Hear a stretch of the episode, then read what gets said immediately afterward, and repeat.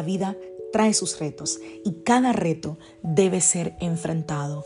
Cada día es diferente al anterior y para cada día necesitamos una palabra de Dios. Por eso el devocional de hoy es una palabra para ti, para cada día, porque Dios quiere hablarte hoy y lo va a hacer a través de su palabra.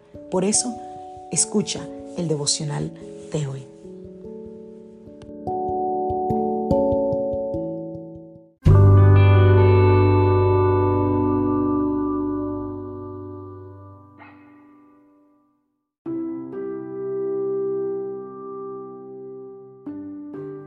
Hola, soy la pastora Alicia Lotrijo y te doy la bienvenida a mi podcast donde vas a escuchar una palabra de Dios para cada día de la semana. Es el devocional de hoy. Es una manera de comenzar tu día lleno de la palabra de Dios y con, una, con un mensaje que sé que te va a edificar.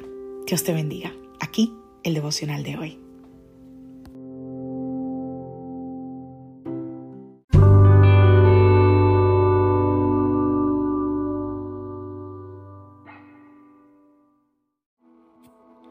Devocional del día de hoy.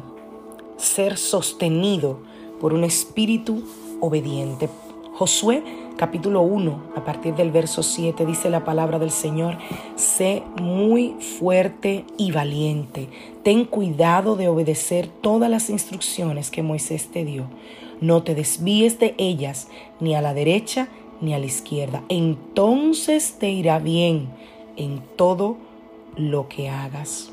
Primera de Juan capítulo 3 a partir del verso 21. Queridos amigos, si no nos sentimos culpables podemos acercarnos a Dios con plena confianza y recibiremos de Él todo lo que le pidamos porque lo obedecemos y hacemos las cosas que a Él le agradan.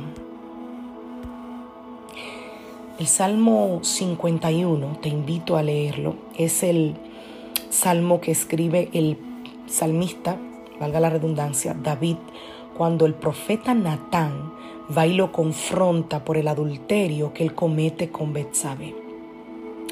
Y ante esa confrontación, la Biblia dice que David no se esconde, David no se justifica, David no se excusa, sino que David se arrepiente. David reconoce como justa la disciplina de Dios al mismo tiempo que él reconoce la maravillosa misericordia del Señor, la cual lo puede alcanzar, lo puede redimir en medio de ese proceso de juicio. Y yo pensaba, decía, wow, Señor, ¿cómo constantemente te fallamos? Y es en esos momentos en que le fallamos a Dios donde más debemos aferrarnos al Padre y debemos permitir que su amor nos corrija y que nos redima. Debemos permitir que Dios nos pode como, como, se podan los árboles, que pode todas nuestras maldades, tal como dice Juan 15.2. Pero lamentablemente en mi caminar con Dios he visto que los seres humanos siguen repitiendo el mismo patrón de Adán y Eva. Pecamos, nos escondemos.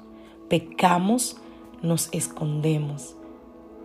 Creemos que estamos escondiéndonos de Dios, cuando debería ser todo lo contrario. Mientras más pecado hay en nosotros, más deberíamos querer acercarnos a Dios arrepentidos para nosotros mantenernos firme en medio de esos procesos. Porque si vienes a Dios, arrepentido, Dios te va a confrontar, pero para sanar, para restaurar y para mantenerte firme en medio de esos procesos de confrontación. Cuando estés en una posición de arrepentimiento y rendición, aclaro, ¿eh? tienes que estar dispuesto a obedecer. A obedecer que primero su palabra, su palabra, la que recibimos a través de la revelación del Espíritu Santo.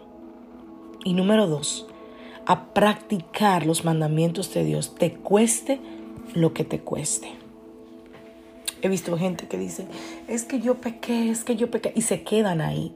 No, tú tienes que salir de ahí. Tienes que arrepentirte, tienes que correr a Dios y tienes que empezar a decir, Señor, ayúdame.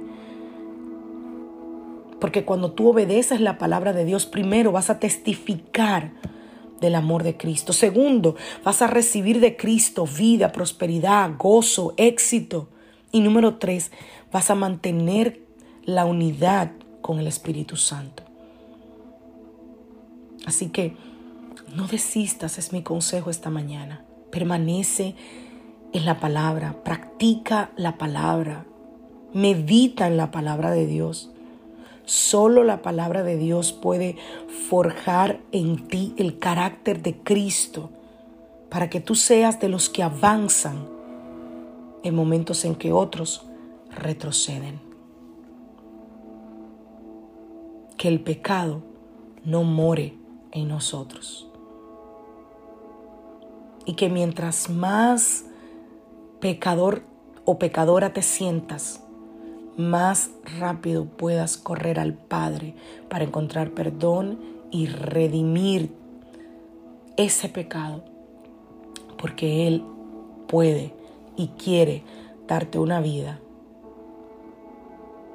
gozosa, una vida con esperanza, una vida sin pecado.